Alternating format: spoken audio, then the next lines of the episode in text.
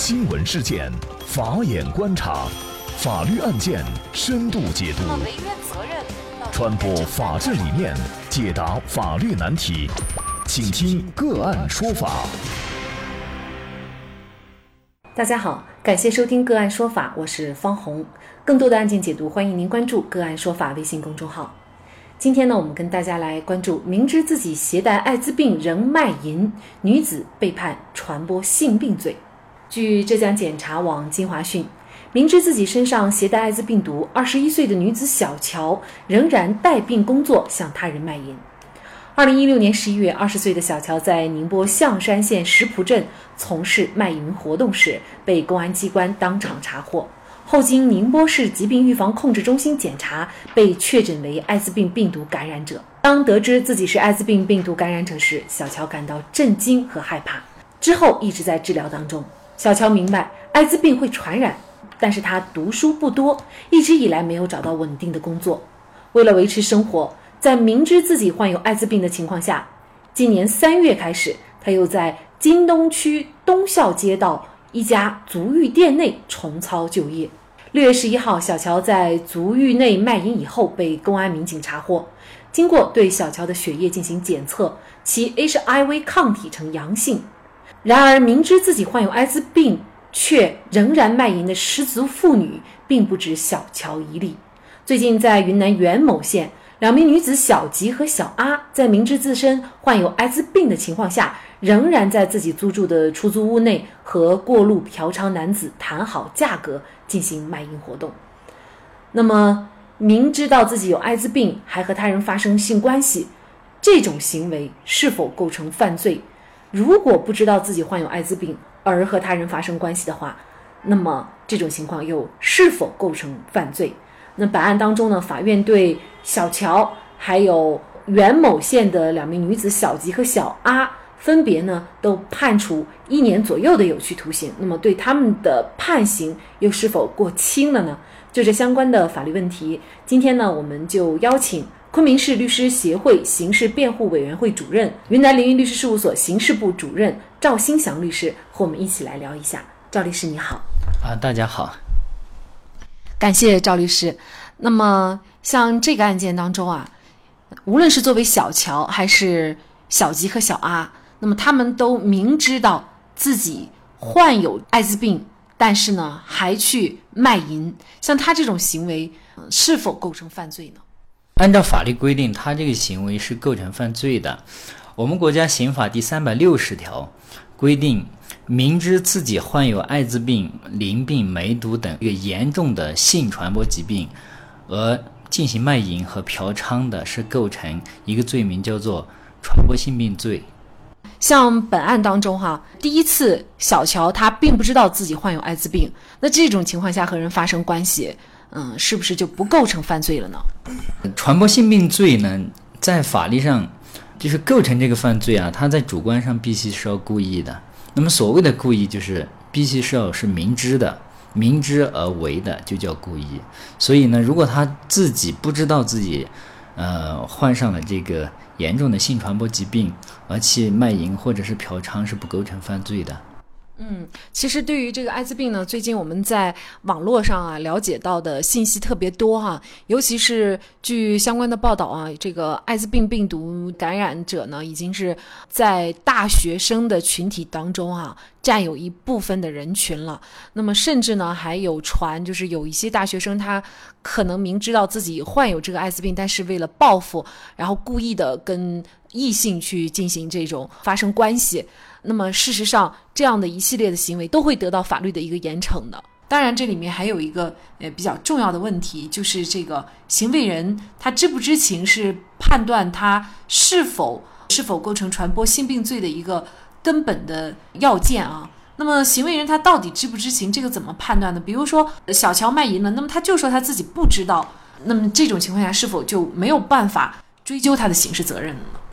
嗯，在这种情况下呢，最高人民法院的司法解释实际上是他做了一定的规定，大致可以从三个方面来加以这个证明，或者我们称之为推定他明知。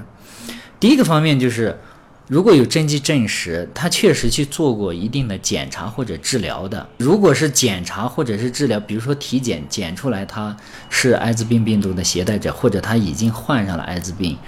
这个时候如果拿出这个病例资料来，那么就很显然他就否认不了。这是第一个方面证明的第一个方面。第二个方面呢是法条的原文是说，根据行为人他自己的社会经验和他所具备的知识，如果能推定他本人已经明知的，什么意思呢？通俗来解读就是说，假如说这个艾滋病病毒携带者他自己就是一个医生，或者说他是一个嗯具备相关专业知识的人，即便是他没有到医院去检查过，但是呢，我们认为。根据他身上的症状，他已经知道自己患了艾滋病的，我们也可以推定他就是明知的，即便没有病例资料。第三个方面呢，就是通过其他的一些方式可以证明的。那么举个例子，比如说报复社会的这种情况，假如说他在微信里边，他谈到在微信圈里边谈到过他，嗯，有艾滋病。然后他去报复，要去报复社会，那么也可以证明他已经明知了。或者比如说通过证人证言的方式，他和他的朋友或者其他人谈起过，他呃认为他有艾滋病。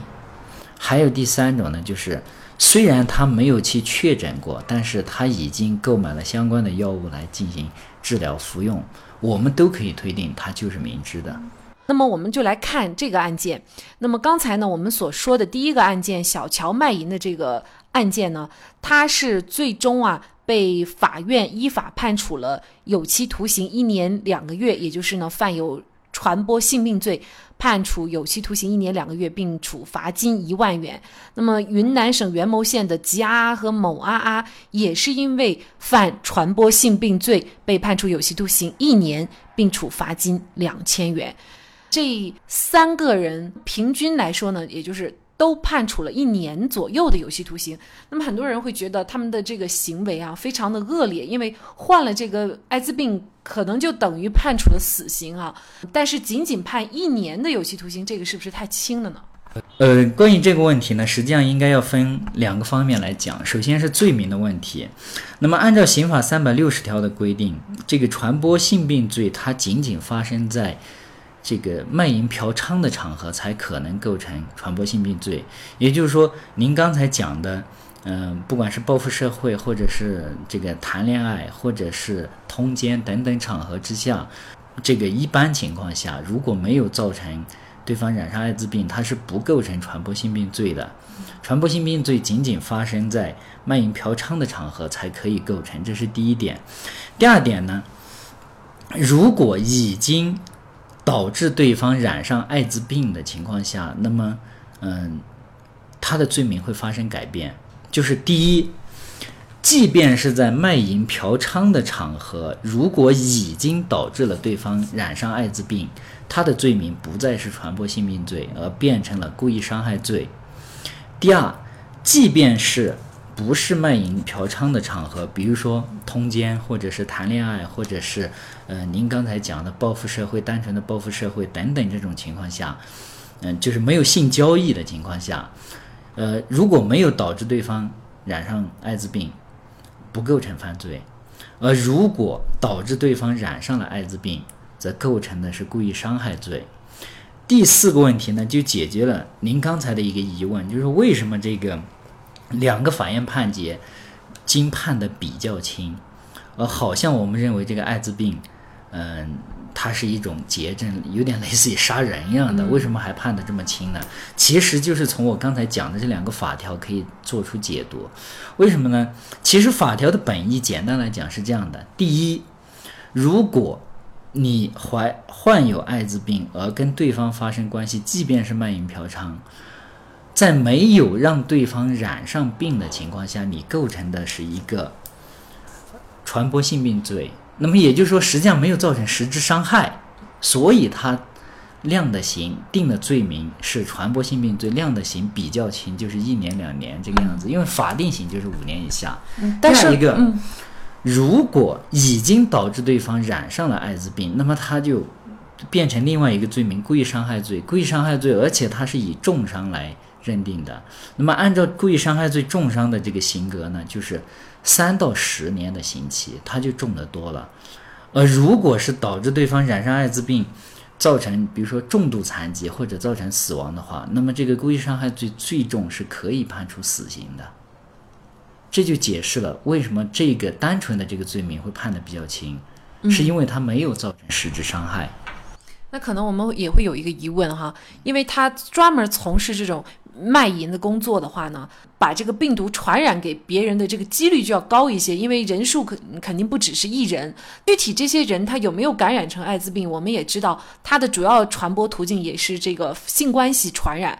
这些人有没有变成这个艾滋病病毒的携带者，以及有多少人被传染？其实这个数据是很难统计的，因为没有办法去找到那些人。然后呢，去查出他们身上目前为止能有没有携带艾滋病。那么，所以对于这种处罚来说，目前来看是不是还是有一点不确定性，或者说还是有点轻了呢？呃，实际上呢，您讲的是法律的两个方面，您刚才讲的是第二个方面，就是关于证明的层面。比如说艾滋病，它的潜伏期是非常有一些很短，有一些很长很长，多少年、十多年以后，他就你就没有办法证明是不是这个卖淫行为，或者是这一次的嫖娼行为导致这个被害人染上艾滋病的。但是呢，法律它不能因为这样一种可能性而加重它的处罚，因为它立法的本意仅仅是说，